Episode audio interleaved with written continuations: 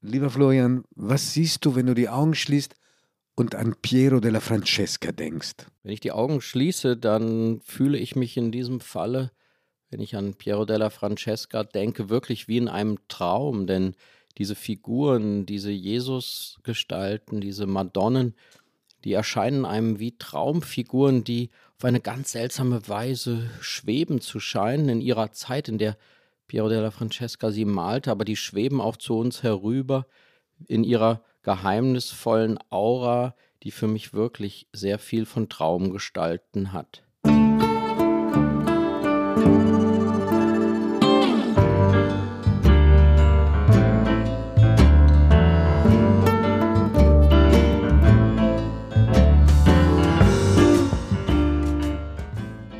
Augen zu. Der Kunstpodcast mit Florian Illies und Giovanni Di Lorenzo.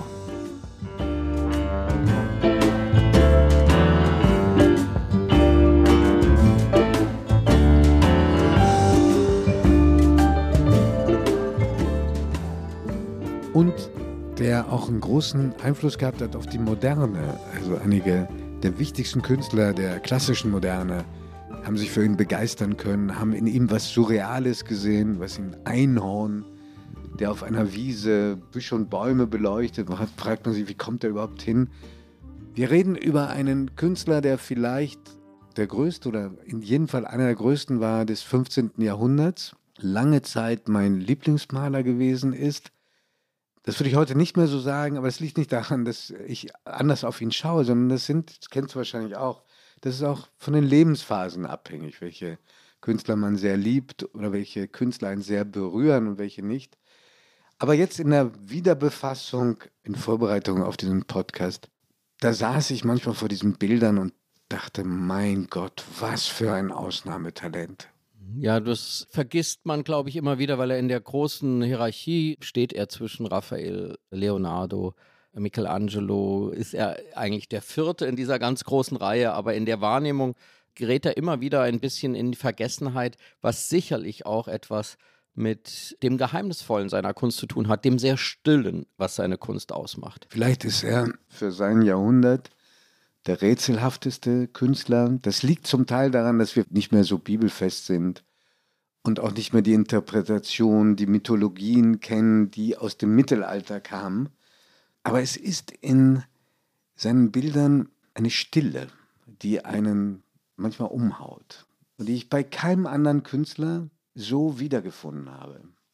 Ja, Stille und Erhabenheit, wenn ich das noch anfügen kann. Beides. Und diese Stille erstreckt sich eigentlich auf alle Figuren, selbst wenn sie den Mund aufzumachen scheinen, wie der bei dem Bild aus der National Gallery in London, selbst wenn die Engel scheinbar zu singen scheinen, man merkt, das ist alles wie ein Stummfilm, aber er hat genau wie der Stummfilm auch deshalb vielleicht so eine besonders große Eindringlichkeit. Weil ich jetzt gerade das Wort von dem Stummfilm benutzte. Du hast mir früher einmal erzählt, dass Piero della Francesca auf eine ganz eigentümliche Weise auch mit einer anderen jungen Karriere von dir zu tun hat, von der ich gar nicht so viel weiß, aber ich glaube, unsere Zuhörerinnen und Zuhörer sind da mindestens so neugierig wie ich und um uns ein wenig mehr zu erfahren über deine frühe Filmkarriere und wie sie mit Piero zusammenhängt. Okay, oje, oje. Also, ich werde versuchen, diskret das eine oder andere einzustreuen im Laufe dieses Podcasts. Wir freuen uns sehr, dass Sie wieder dabei sind, liebe Zuhörerinnen und liebe Zuhörer. Und wir hoffen, dass wir Sie, wenn Sie es nicht eh schon längst sind, ein bisschen begeistern können für diesen Künstler, Piero della Francesca. Also nicht einmal sein genaues Geburtsdatum ist sicher. Es gibt Quellen, die sagen 1412, andere sagen 1415 bis 1420, irgendwie in diesen Jahren in San Sepolcro, das ist ein sehr schöner Ort, so eine halbe Stunde von Arezzo entfernt, Ort, den wahrscheinlich viel mehr Menschen kennen als San Sepolcro. Aber man weiß sicher, dass er gestorben ist am 12. Oktober 1492. Möglicherweise ist er also 80 Jahre alt geworden, irre lange Zeit für diese Epoche. Und zwar gestorben an dem Tag, an dem Kolumbus in Amerika gelandet sein soll. Ja, das finde ich eine so ungeheuerlich schöne Koinzidenz. Mich interessiert das ja immer sehr, diese Frage, was gleichzeitig geschieht. Und da kann man wirklich sagen, die alte und die neue Welt, also das alte Europa und das, die neue Welt, das in diesem 12. Oktober 1492 zusammenfällt. Also der einmal, der Piero, der Europa neu erfunden hat, die Malerei neu erfunden in seinen ganzen großen Innovationen in der Perspektive und dann in dem Moment, als er die Erde verlässt, Kolumbus Amerika betritt. Übrigens, man kennt das Geburtsdatum oder das Geburtsjahr deswegen nicht, weil das Archiv mit seinen Daten einfach verbrannt ist irgendwann mal. Und zugleich ist es wirklich etwas sehr Ungewöhnliches, was eigentlich auch wiederum passt zu der Rätselhaftigkeit und dem Geheimnisvollen seines Lebens, dass man da vollkommen im Dunkeln tappt und es passt dazu auch das eine Buch, das große Buch, das eigentlich von Carlo Ginzburg heißt eben auch Erkundung über, über Piero, Piero, ja. weil man so wenig über ihn weiß. Und es Bilder gibt, wo es Dutzende von Interpretationen gibt. Und Ginsburg hat dann eine hinzugefügt. Aber das ist jetzt wirklich was für Feinschmecker. Lass uns doch mal das kleine bisschen rekapitulieren, was man offenbar über ihn weiß. Er war der älteste von vier Brüdern. Der Vater war Schuster, Gerber, Unternehmer, hatte offenbar ein Lederwarengeschäft in San Sepolcro, hieß Benedetto, die Mutter hieß Romana und kam aus Monterchi, wiederum ein Ort in der Nähe von San Sepolcro, ganz wichtig, weil dort aufbewahrt wird eins seiner Hauptwerke, über das wir unbedingt noch sprechen müssen, das wir auch beide gesehen haben, am Ort selbst. Und, äh, und weißt du, was interessant ist? Mütterlicherseits lebt die Familie noch fort, bis heute. Und zwar unter dem Namen Franceschi. Ach, schön. Ja, mhm. wirklich eine seltene Konstellation. Piero Francesca war alles andere als ein verkannter oder gar erfolgloser Künstler. Er war recht wohlhabend. Die, offenbar gab es in San Sepolcro dann drei Häuser, die einer davon war wirklich schon ein Palast, die der Familie gehörten. Er war sehr angesehen, war eine Art Stadtrat, also bekleidete öffentliche Ämter. Man hatte ein Febel, vielleicht kam das auch durch das Geschäft der Eltern für elegante Kleidung, was man auch seinen Bildern ansieht. Also sie mhm. sind unglaublich schön gewandet, die Personen auf seinen Bildern. Und dass er geachtet wurde, zeigt sich auch an der Grabinschrift. Da stand nämlich dann Maestro Pier dei Franceschi, also kleine Abweichung des Namens, und jetzt Famoso Pictore, also ein berühmter Maler, der nur in Italien geblieben ist, Zeit seines Lebens, dort aber rumgekommen ist in den wichtigsten Orten des künstlerischen Schaffens dieser Zeit, vor allen Dingen Florenz. Florenz war der Place to be für Maler auch der Frührenaissance, insbesondere in der ersten Hälfte des 15. Jahrhunderts. Er war auf Einladung von Pius II. in Rom. Er war in Ferrara, da herrschte die berühmte Familie d'Este. Und er war in zwei kleineren Orten, wo aber zwei sehr berühmte Fürsten herrschten, die gleichzeitig große Mäzene waren. Einmal in Rimini, Sigismondo Malatesta und zum anderen in Urbino. Er hat dann gearbeitet und ihn auch mehrmals gemalt, den berühmten Feldherrn Federico da Montefeltro.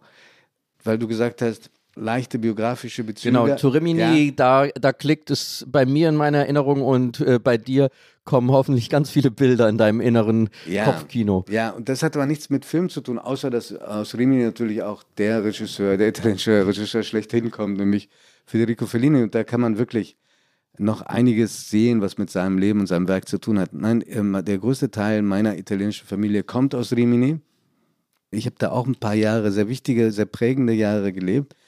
Und ich finde, dass Rimini eine der am meisten unterschätzten Städte Italiens ist. Schlecht beleumundet durch den Massentourismus, der sehr früh da schon einsetzte und durch diese endlosen Hotelzeilen da am Lungomare, also am vis-à-vis -vis des Meeres und des Strandes. Aber es gibt da wirklich sehenswerte Kunstschätze. Mhm. Zum einen die perfekt erhaltene römische Brücke, also 2000 Jahre alte Brücke, über die vor ein paar Jahren noch Fahrzeuge aller Art fuhren. Brücke hat das alles überstanden, hat auch den Krieg überstanden. Eine einzige Bombe fiel, hat sie aber nur leicht beschädigen können.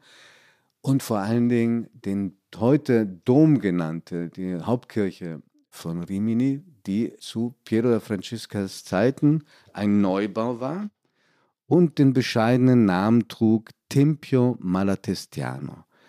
Das ist eine interessante Geschichte, weil der Herrscher von Rimini, Sigismondo Malatesta, übrigens der Nachname, schöne Bedeutung. Ja. Böser Kopf. aber, er hat, aber er hat ihn mit Stolz getragen, absolut, ja, offenbar. Absolut, ja. absolut, mit großem Stolz getragen. Der wollte nicht einfach eine nach ihm benannte Kirche oder nach einem anderen Heiligen benannten Kirche, sondern er wollte einen Tempel haben. Ja? Mhm. Und ein bisschen hat das auch was zu tun mit dieser einzigartigen Architektur. Du weißt bestimmt, dass das das Werk ist von Giambattista Alberti. Man kann, glaube ich, sagen, mit dieser Kirche begann die Renaissance-Architektur. Also die Erinnerung an das, was 1500 Jahre davor errichtet wurde, also Rückgriff auf die Antike. Und es ist eine Kirche von umwerfender Schönheit. Schon außen, weißt du, die, die ist weiß, ganz schlicht. Und dann gibt es so Rondelle in so einem, in so einem braun-rot drin und innen mit unglaublich schönen Kapellen und in einer hat auch Piero della Francesca was hinterlassen, was natürlich, was heißt natürlich, es ist stark beschädigt. Aber hast du es schon als Kind gesehen? Total, also mein Vater hat mich da immer hingeschleppt und hat gesagt, im Kinderwagen ist, schon bereits. Im Kinderwagen nicht, ich konnte schon gehen, aber er hat gesagt, das ist Piero della Francesca und das ist mit das Größte, was die italienische Kunst hergibt. Man sieht halt den Sigismondo Malatesta, den Herrscher im Profil, radikal im Profil war überhaupt einer, der gerne Menschen im Profil gemalt hat. Warum eigentlich? Das müsste eigentlich der Kunsthistoriker Florian beantworten können. Warum das Profil mit Menschen, Herrscher mit unglaublich markanten Nasen, das ist mir schon als Kind aufgefallen. Und dieser äh, Sigismondo Malatesta, der Anbeten, glaube ich, wäre ein großes Wort. Also er kniet jedenfalls vor dem heiligen Sigismondo, also gleich mal den Bezug herstellen. Und man sieht im Hintergrund seine edlen Hunde da liegen. Also trotz der Beschädigung ganz, ganz eindrucksvolle Darstellung. Da kann ich natürlich nicht mithalten. Wenn du von frühesten Kinderbeinen an nicht nur die Kunst gesehen hast, sondern auch von Anfang an in die Bedeutung eingeführt äh, irgendwas worden bleibt. Hängen. Irgendwas, irgendwas bleibt, irgendwas bleibt hängen. Aber die Anziehung kam dann Jahre später, weil auch das eine wichtige Reise gewesen in meinem Leben Anfang, so als ich so 20, 21, 22, ich krieg's nicht mehr so genau hin, fuhr ich mit dem Bruder meines Vaters und meinem richtigen Onkel und dessen Frau in die Toskana und wir machten halt Halt in Monterchi, diesem Ort bei San Sepolcro. Und da gab es eine Friedhofskapelle, die gibt es immer noch, aber da hängt das Bild, über das wir möglicherweise jetzt gleich reden werden, nicht mehr, sondern das ist inzwischen überführt worden in, in eine ehemalige Schule, die jetzt so eine Art Museum geworden ist. Und dieses Bild heißt Madonna del Parto, also die Madonna der Geburt oder Madonna des Gebärens. Ja. Genau, genau. Und es ist eine der ganz wenigen Darstellungen einer Madonna, die schwanger ist. Rechts und links zwei Engel, die Vorhänge wie in einem Theater zur Seite schieben. Und in dieser Kirche herrschte so eine intensive, es gab so eine intensive Andacht. Ich erinnere mich, war damals zu jung, um zu verstehen, was da möglicherweise auch für dramatische Geschichten sich dahinter verbargen. Wo du sagst, relativ junge Frauen vertieft im Gebet, innigst betend, wahrscheinlich für die Gnade der Geburt. Und das ist es über die Jahrhunderte, Jahrhunderte ist jetzt ein großes Wort, weil Piero Francesca war lange auch vergessen worden. Aber zumindest sagen wir mal seit seiner großen Wiederentdeckung vor 100, 110 Jahren. Ich glaube, zahllose Menschen haben da geweint, gebetet. Ich glaube, es ist heute noch so. Dieses Bild ist, du hast es auch gesehen, man hat sich damals gewundert, dass es in dieser kleinen Kapelle hängt. Man hat sich gewundert, weil gedacht, Mensch, das kann doch jeder klauen da. Und es ist auch gar nicht vor irgendwelchen Wetterunglücken geschützt. Erdbeben oder starker Regenfall oder so? Nein, gar nicht. Also ich erinnere mich, als ich äh, es sehen wollte und dann da mit dem Auto wohl in diese winzige, winzige Dorf kam, war die Kapelle geschlossen und dann musste ich, ich konnte sehr viel schlechter Italienisch, noch schlechter als jetzt und grundsätzlich ohnehin. Ich finde, du kannst ganz gut Italienisch. Bestimmt. Äh, also ich musste mich jedenfalls in diesem Ort herumfragen und dann gab es wirklich, wie so vor Jahrhunderten, eine Frau mit dem Schlüssel, die man dann anklingeln musste und die kam dann herüber und schloss diese Kapelle auf und ich erinnere dass das wirklich auch für mich ein überwältigendes Ereignis war, dass man in einem winzigen Ort alleine mit einem Jahrhundert, Jahrtausend Kunstwerk steht und dass dann so eine überwältigende Kraft ausgeht von ihm. Und man glaube ich, dann auch nochmal realisiert, dass Kunstwerke doch auch oft die Aura ihres Ortes brauchen. Du sprachst über den Tempio in, in Rimini oder die Bilder, die in noch in der Kirche hängen von ihm in Arezzo. Das spielt schon eine große Rolle, ob du in dem Ort der ursprünglichen Anbetung diese Bilder anschauen kannst oder wie jetzt im Schulhaus. Das verändert etwas und da können wir ja vielleicht auch nachher ohnehin mal ein wenig drüber nachdenken, inwieweit diese Fragen von Gläubigkeit, Glauben, Anbetung der natürlich in, Pieros Fall grundsätzlich fast Altargemälden etwas ist, was sich heute noch in die heutige weitgehend heidnische Zeit übermitteln lässt. Wobei bei ihm auffällt, dass die Madonnen anders als andere Madonnenbilder von auch Zeitgenossen, Fra Angelico, wahrscheinlich einigen, die uns jetzt zuhören, bekannt, auch gerade von den Fresken im Kloster San Marco in Florenz, ein Dominikanermönch, der auch sehr fromm war, ganz zu schweigen von denen, die eine Generation oder zwei Generationen später kamen, die oft sehr lieblich waren, diese Madonnengesichter. Die Madonnen von Piero da Francesca sind sehr streng, sehr streng erhaben, entrückt. Da ist nichts Gefälliges drin, gar nichts. So sehe ich es ist aber auch eigentlich letztlich überhaupt nicht das, was wir auch oft mit der frühen Renaissance, mit Botticellis Frauenfiguren, diese Lieblichkeit oder, oder Anmut, das haben sie genau nicht. Es ist etwas Herbes, die, etwas. Die, bei Botticelli die vollen Lippen, die Haarpracht, die, ja. die blondrote, überhaupt gar nichts. Wobei, wenn du mir die ketzerische Bemerkung erlaubst, ich habe selten einen Maler erlebt, der so hässliche Jesuskinder malt wie Piero Francesca. Ist dir das aufgefallen? Nein. Wirklich, also irgendwie groß, grob in den Zügen, relativ quadratisch. Also vielleicht, äh, Piero da Francesca war ja offenbar eher ein Intellektueller als ein, ein sehr emotionaler Maler. Vielleicht hat er da auch was reingepackt. Also sozusagen die Projektion, es ist der Sohn Gottes. Von dem du dir eigentlich kein Bildnis machen sollst. Genau. Also das spielt schon, kommt da was hinein. Kommt da, also mhm. wirklich, das ist eine ganz klare Parenthese. Mhm. Ansonsten heißt es, wir schweifen jetzt ein kleines bisschen ab, aber es ist einfach, es passt gerade so gut. Es gibt Kunsthistoriker, die sagen, von Piero da Francesca gibt es kein einziges schlechtes Bild. Was sagst du? Wir ja. haben ja immer wieder in unserem Podcast geredet über Bilder, die auch missglückt sind. Ja? Bei Piero da Francesca, ich habe alles durchgesehen, was von ihm überliefert ist. Einiges ist auch zerstört worden. Stimmt das? Ja, das ist wirklich der Fall. Man hat das Gefühl, das ist ein großes Wunder. Mit seinem ersten großen Werk, dem ersten Altar, den er malt, ist er eigentlich schon auf höchstem Niveau. Also es gibt auch zumindest uns nicht bekannte Jugendwerke, Frühwerke, wo man sagt, da sieht man, äh, wie der Künstler sich langsam entwickelt. Und man sieht an dieser durchgehend hohen Qualität auch, dass es in den ganzen Jahrhunderten wird natürlich immer mal wieder versucht, ihm ein Werk zuzuschreiben, wo man keine Signatur hat.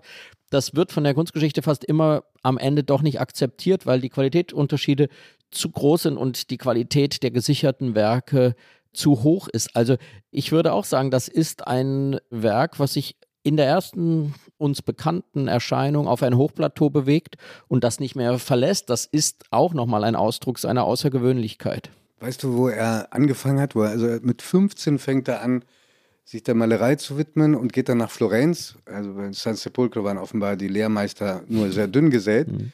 Weißt du, bei wem er, sofern er das konnte, gelernt hat? Nein. Bei einem Künstler, der die Jahrhunderte ganz gut überdauert hat. Also Bilder von ihm hängen in den Uffizien in Florenz, aber auch in der Gemäldegalerie in Berlin. Domenico Veneziano, mhm.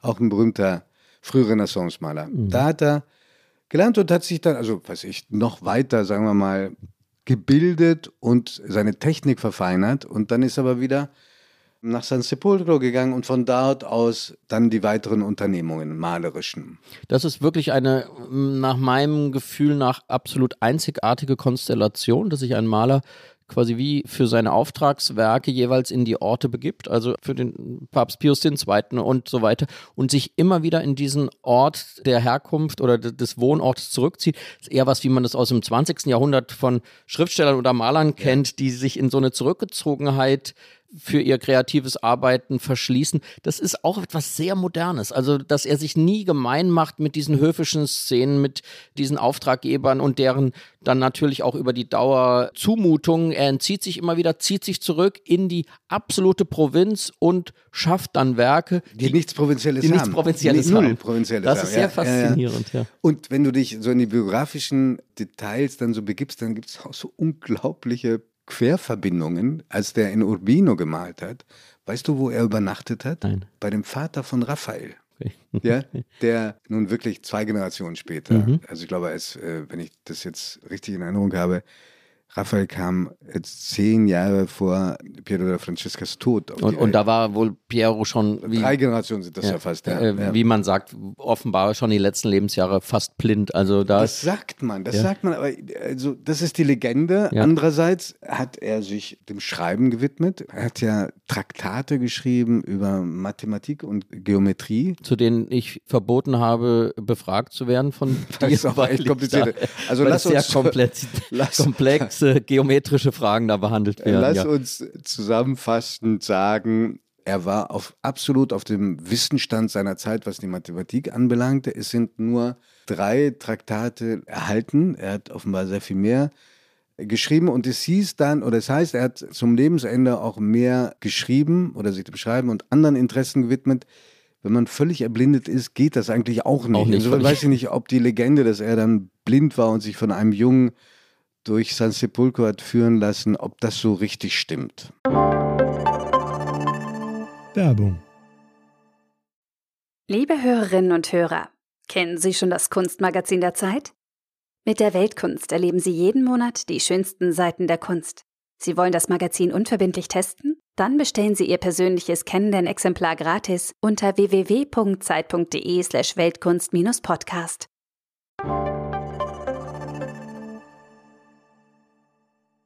Ja, das äh, ist auf jeden Fall die schönste Legende, wenn bei Malern das Augenlicht schwindet. Wir werden es nicht wissen und wie so vieles bleibt das ein Geheimnis, was auch zu diesem geheimnisvollen Werk dieses Künstlers bleibt. Ich würde so gerne noch einmal, damit du uns hier nicht entkommst, noch einmal die Frage wiederholen nach deinem zweiten biografischen Bezug zu Piero della Francesca neben dem Wohnort und der frühen Begegnung hast du in einer späteren Lebensphase noch einmal offenbar eine enge Beziehung zu ihm aufbauen können. Also das ist jetzt ein bisschen anmaßend, aber ich, ich habe, als ich jung war und das Geld brauchte, habe ich mitgespielt in einer Fernsehserie, die hieß Briefe aus Italien. Das war so halb dokumentarisch, halb gespielt. Ich glaube, ohne jede Koketterie, dass ich der schlechteste Schauspieler bin, den es nördlich der Alpen gibt, im, im gesamten deutschsprachigen Raum bis hin zum Skandinavien. Aber die, die Dreharbeiten waren halt paradiesisch schön, weil wir waren an, in Städten und ich schrieb dann einer fiktiven Geliebten Briefe in Bildern. Und da war ich in Arezzo. Du spieltest einen äh, jungen Italiener, also du spieltest Einen jungen Deutsch-Italiener, der also zum Beispiel die Stadt Arezzo erkundet und dann in die San Francesco-Kirche kommt. Und da ist ja nun das Hauptwerk in einer Kapelle, in einer großen Kapelle, die einer Familie gehörte, da erhalten, nämlich die Legende des Heiligen Kreuzes in 14 Bildern. Und die haben wir aus allernächsten Nähe filmen können. Und das war auch natürlich eine irre schöne Begegnung. Denn wann hat man eine Kirche für sich? Und vor allen Dingen, wann kann man so nah ranrücken an die Bilder? Das waren dann noch vor der Restaurierung dieser Fresken, die erfolgte, glaube ich, gegen Ende des vergangenen Jahrhunderts. Irre lange Zeit haben die da restauriert, wie Piero Francesco übrigens auch. Sehr, sehr lange an seinen Bildern äh, gemalt hat. 10 bis 15 Jahre, war keine Seltenheit. In dieser Kapelle ist die Anbetung der Königin von Saba. Die betet das heilige Holz an. Und ihr Gesicht, auch im Profil, aber vor allem auch das Gesicht ihrer Entourage, der Frauen in ihrer Entourage, diese Gesichter sind auch unverwechselbar und unauslöschlich. Ja? Diese Bilder, diese, diese strengen, stark wirkenden, klug wirkenden Frauen, ohne Beispiel, finde ich, bis dahin in der Kunstgeschichte. Oder fällt dir irgendwas anderes ein? Nein, dass diese Menschen plötzlich so eine charakteristische Figuren wurden, das ist eine seiner ganz großen Erfindungen oder Revolutionen, weil es vorher waren natürlich alle Figuren in der Malerei, die noch dieses Mittelalterliche hatte, diesen Goldgrund. Da waren auch die Figuren sehr schematisch und pauschal, also ja. und plötzlich werden sie zu Individuen. Wirklich unglaublich beeindruckend. Und dann war ich im Rahmen dieser, dieser Dreharbeiten auch in Urbino also im Reich von Federico da Montefeltro, großer Mäzen, der Piero da Francesca mehrmals beauftragt hat. Und auch da haben wir natürlich Piero da Francesca sehen können. Wie gesagt, es war die schönste Arbeit, die man sich vorstellen kann, mit dem schlimmsten Darsteller, den man je gesehen hat. Aber konnte er seine ferne Brieffreundin in Deutschland denn überzeugen von der Schönheit die, die, die Pieros? Dann, die, gab's, die hat dann wiederum die andere Hälfte der Filme gemacht und hat mir dann diese Briefe geschrieben. Und einmal begegnen wir uns ganz kurz und denken aber weiter, vielleicht war das nur ein Traum. Und das war in Urbino. Da haben wir den einzigen gemeinsamen Dreh gehabt. Und damit die schlechte schauspielerische Qualität besonders zur Geltung kam, ich hatte einen Dreh mit dem großen Schauspieler Dario Fo, der dann später Nobelpreisträger wurde, Literaturnobelpreisträger. Der hatte da einen, einen Gastauftritt. Und da habe ich gemerkt, was es ein Schauspieler ist. Und dass er mit der Bewegung eines kleinen Fingers dich an die Wand spielen kann. Was er nicht getan hat, was ich wahnsinnig edel fand und großzügig. Aber wie schön, dass wir jetzt heute auf, nochmal auf eine ganz andere Weise total, äh, total. den Deutschen versuchen können, Piero nahezubringen. Und, Bitte äh, schauen Sie ja, nicht in die Briefe aus Italien. Nein, deswegen furchtbar. heißen wir ja auch Augen zu. Genau. Wir heißen Augen zu, damit Sie auf andere Weise jetzt äh, Pieros Schönheit kennenlernen. So, aber wie gesagt, nochmal zwischen Arezzo und, und Monterque ist ja San Sepolcro, also diese Stadt. Und ja. da sind zwei andere Hauptwerke. Und über die müssen wir wenigstens streifen, ja. auch weil sich ganz viele, die uns zuhören, immer wieder wünschen, dass wir Bilder beschreiben. Und eins ist die Madonna della Misericordia, also der Barmherzigkeit. Und da sieht man den Einfluss des Mittelalters, eine übergroße Frau, die unter ihrem Gewand Menschen schützt oder jedenfalls aufnimmt, von dem man nicht so weiß, ob sie alle unbedingt schutzbedürftig sind. Einer sieht zum Beispiel aus wie so ein Henker mit dieser Maske. Aber da ist wieder diese unfassbar eindringliche Darstellung der Madonna. Und es ist auch ein, ein Bild, das eine Ikone geworden ist. Er hat in Siena ein 110 Jahre vorher entstandenes Bild gesehen, Fresko gesehen oder ein Altarbild, Entschuldigung wo auch schon eine Madonna im, im Gewand ist, mit großem Gewand ist, einen anderen Unterschlupf gebärt. Und ich will einmal gerechtigkeitshalber den Namen nennen, nämlich Niccolò di Segna. Der hat das vor 110 Jahren längst vergessen, kann man in Siena in der Pinakothek besichtigen. Aber berühmt geworden ist das andere, berühmt geworden auch, weil er der große Schritte voran in der perspektivischen Darstellung gemacht hatte, wofür er dann auch Vorbild wurde dann doch noch etwas hatte, was ich jetzt im Lesen für diese Podcast-Ausgabe verstanden habe. Da überlebt noch die sogenannte Bedeutungsperspektive. Weil die Madonna so wichtig ist, ist sie viel größer als alle anderen Figuren auf diesem Bild und auch auf den Bildern um diese Madonna herum. Ja, man merkt bei seinen Bildern, dass ist, insofern passt es so gut, dass bei seinem Tod dann Kolumbus Amerika entdeckt, denn er steht wirklich genau zwischen der alten und der neuen Malerei. Er ist das entscheidende Scharnier zwischen allem theoretischen, praktischen, allen Fragen und in manchen seinen Bildern sieht man beide Dinge noch, also Bedeutungsperspektive im Sinne von äh, das das Großartige ist groß, das Niedere ist klein.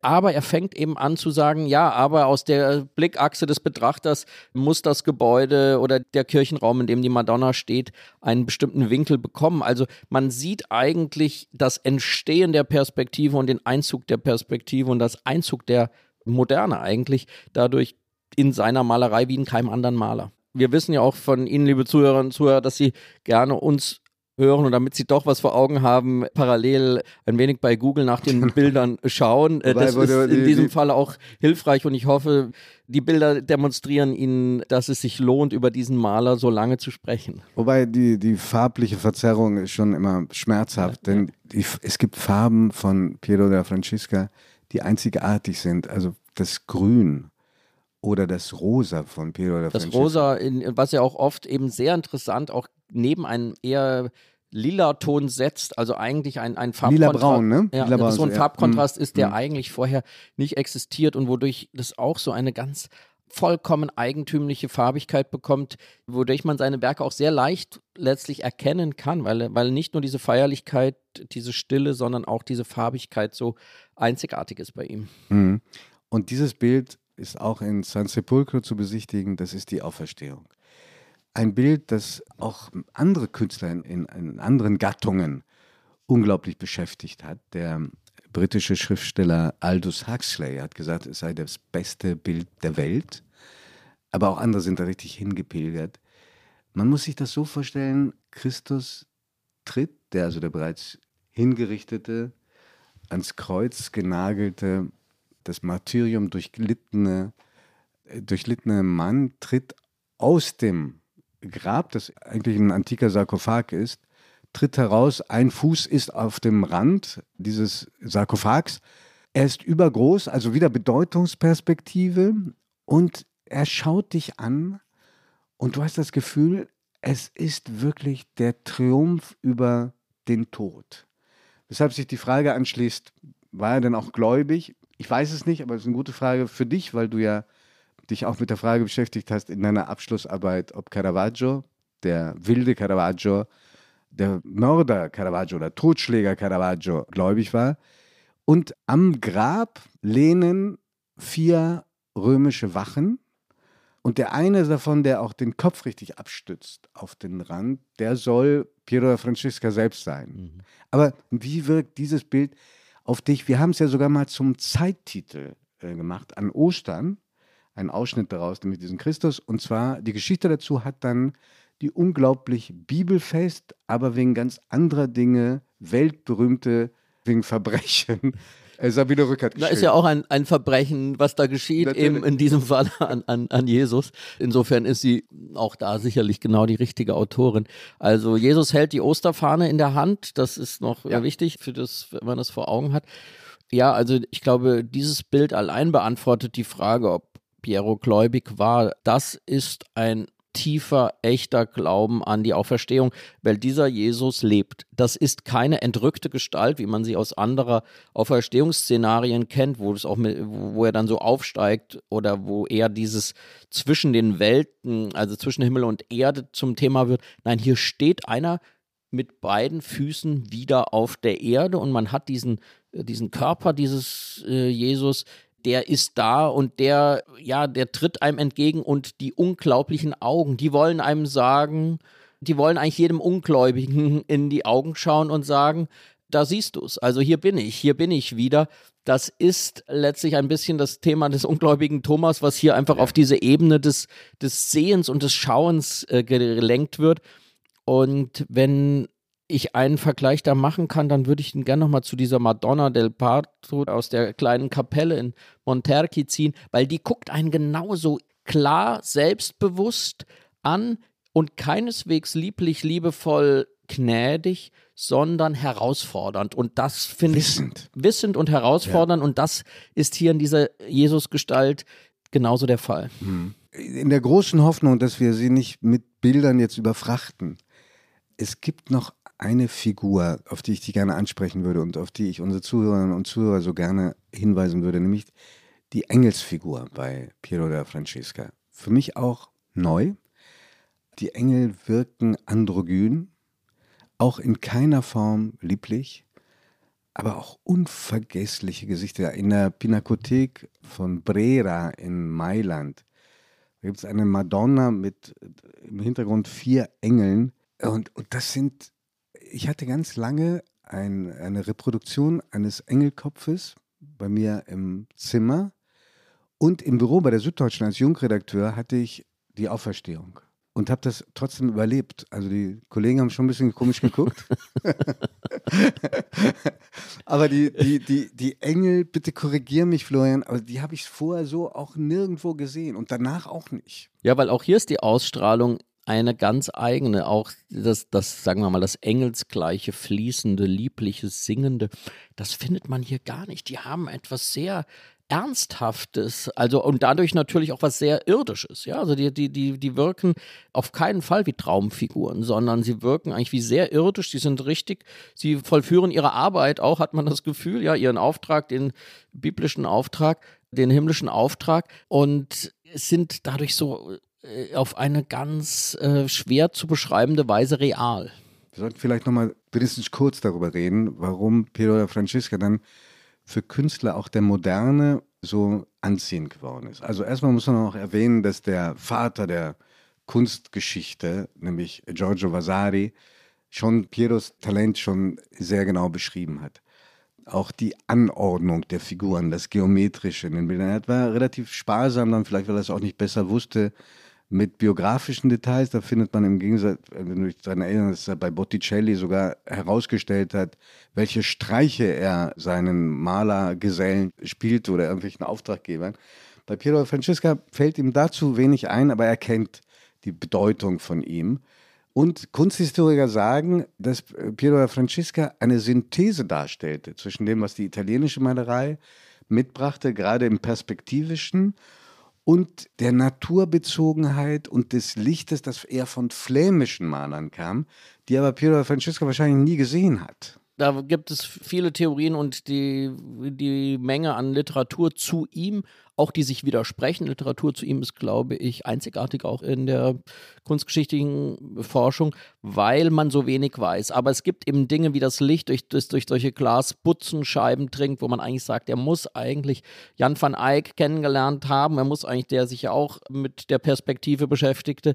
Der ist auch aus einem anderen Grunde wichtig, weil er mit Antonello da Messina derjenige gewesen sein soll, der Legende nach, der den Italienern die Ölfarbe gebracht mhm, hat. Mhm. Wusstest du das? Ja, ja, ja. Das, äh, äh es gibt, ja, dann, gibt lokalpatriotische Kunsthistoriker in Italien, die sagen, das hatten wir natürlich schon längst und wird auch nachgewiesen, aber wie auch immer es der ist. Er hat in, in, in der Hauptsache mit Tempera ja. gemalt. Das Bindemittel von, von Tempera war Eidotta. Ja. Ich glaube, das Interessante an, an Piero ist, und das macht letztlich die größten Künstler aus, wenn sie für Jahrhunderte Gesprächsstoff, Gedeutungsmöglichkeiten eröffnen. Es gibt ein Bild, über das wir jetzt heute noch nicht gesprochen haben, die Geißelung Christi. Ich glaube, es gibt 40 verschiedene Interpretationen. Die alle absolut plausibel sind und die dann das ist ja auch die Herausforderung, man weiß, was für ein theoretischer Kopf, was für ein Universalgenie, würde man heute sagen, Piero war. Deswegen sagt man, da hinten ist eine Geißelungsszene mit Jesus und vorne stehen Männer in einer Konversation, die in irgendeiner Beziehung zu dieser Geiselung steht. Und es gibt jede Interpretation, die möglich ist. Es wird auf eine zeitgenössische Hofintrige verwiesen oder es soll eine biblische Szene sein oder, oder, oder. Auftraggeber. Auftraggeber. Mhm. Man sieht nur daran etwas und das würde ich jetzt sagen, als ja, Mensch, der sich mit dem Fortwirken von Kunst beschäftigt. Kunst lebt dadurch, dass sie für die nächste Generation, die übernächste Generation noch Zündstoff bereithält, Geheimnis bereithält. Und das tut er, indem jede Generation neu versucht, seine Rätsel zu ergründen. Und ich glaube, es wird immer schwieriger, weil uns zwei Dinge fehlen. Uns fehlt einerseits dieser ganze Bildungshintergrund dieser Renaissance-Traktate, ja. dieser Renaissance-Literatur, deren Rückbezüge auf die Antike und natürlich die ganzen Glaubensdebatten, Glaubensfragen, die in solchen Bildern wie der Madonna mit dem Schutzmantel oder in anderen Bildern der Madonna des Gebärens immer auch mitverhandelt werden von diesen Malern, denn die haben, stehen in intensiven Austausch mit den Theologen der Zeit und ihre Bilder sind auch immer Stellungnahmen zu den theologischen Debatten dieser Zeit. Das alles. Das ist komplett verloren gegangen. Komplett verloren mm, gegangen. Mm. Und wenn dann die Kunstwerke ohne all das dennoch so eine Wirkung entfalten können, dann muss man einfach sagen, ja, das kann man wirklich nur von ganz, ganz großer Kunst sagen. Um nur ein paar Künstler zu erwähnen, die Piero Francesco sehr bewundert haben: Beckmann, Giorgio de Chirico, der Surrealist, Carlo Carrà, der Futurist. Der dann- Franzose Puvis de Chavannes, ja. Ja. Und dann hat Sartre, der so böse sein konnte, auch in der Kritik, also geradezu geschwärmt für Piero oder Francesca. Am Beispiel allerdings eines Bildes, über das wir jetzt aus gutem Grunde nicht auch noch reden, nämlich der Verkündigung. Also man sieht, diese Magie ist ungebrochen und in anderen Fällen haben wir ja unseren Zuhörern, und, Zuhörern. und Georg Baselitz habe ich vergessen. Auch ganz faszinierend. Interessant, Anfang das der, hätte ich nicht. Ach ja. Anfang der 80er Jahre hat Schön. er sich mit ihm auseinandergesetzt, auch mit den, mit den Farben. Ich glaube, das ist für jeden jeden Maler, das sind ja jetzt alles auch Maler, die viel denken beim Malen, wie Beckmann, das, da für die alle ist er faszinierend in dieser, wie er die Figuren in einem Raum gruppiert, wie die Beziehungen zwischen denen hergestellt werden, durch das, was eben immer wieder dieses, diese bestimmte oder berühmte Stille in diesen Bildern ist, die ist natürlich, gerade weil es diese Kraft dieser Stille hat, die ist auch noch quasi 500 Jahre später genauso hörbar. Ich wollte jetzt gerade zum Abschluss einmal die Frage stellen, wie können unsere Zuhörerinnen und Zuhörer Piero am besten kennenlernen? Wir haben ja in anderen Fällen dann immer manchmal auch das Glück gehabt, auf ein Bild in Deutschland oder Bilder gar äh, hier in der Nähe verweisen Das zu ist können. schwer. In diesem Falle haben wir, glaube ich, einen ganz eindeutigen Tipp. Man sollte sich begeben auf die Spuren des legendären Films Briefe aus Italien. Man sollte Bitte, bitte nicht. Dann, dann lieber sich den Film anschauen von Andrei Tarkovsky, Nostalgia, wo die Madonna del Parto eine große Rolle spielt, auch wenn sie in einen anderen Kontext gestellt wird. Sehr gut. Das, das lohnt. Oder natürlich Oktober in Rimini von Valerio Zurlini. da ist auch Piero da Francesca zu sehen. Aber wir also haben das Werk von Piero da Francesca zu sehen. Und ansonsten empfehlen wir Ihnen wirklich, und das ist sozusagen in so einem trüben Moment, in dem wir jetzt gerade diesen Podcast aufnehmen, auch ein sehr schönes Sehnsuchtsziel, wirklich in diese Region zu fahren, zu den Orten von Piero und dort sich auf seine Spuren zu begeben. Wirklich, es wäre eine wunderbare Tour. Wer es nicht als schön empfindet, der soll uns schreiben und wir versuchen irgendwie Wiedergutmachung zu leisten.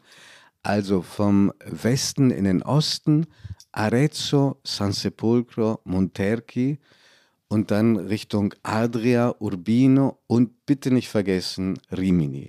Rimini, ignorieren Sie das Meer, ignorieren Sie die Hotels, sondern schauen Sie sich an die römische Brücke und dann den Duomo, also den Tempio Malatestiano mit der Kapelle, in der Sie Piero da Francesca sehen können. Und in der Mitte ist noch der schönste antike Fischmarkt, in dem in meiner Kindheit noch Fisch verkauft wurde. Also auch für Rimini verbürge ich mich. Also wir entlassen Sie also mit diesem Hinweis und Rat ins Frühjahr und gehen Sie dort auf die Spurensuche von Piero. Er ist nirgendwo besser zu finden als in seiner Heimat. Es war eine Freude, über Piero della Francesca sprechen zu können und zu dürfen. Und wir freuen uns ganz besonders, dass Sie uns wieder zugehört haben. Was wir nächste Woche machen, müssen Florian und ich noch ausdiskutieren. Aber ich vermute sehr stark, dass wir eher in die Moderne gehen. Vielen Dank, dass Sie uns zugehört haben und wir freuen uns auf Sie in vier Wochen. Alles Liebe und Gute.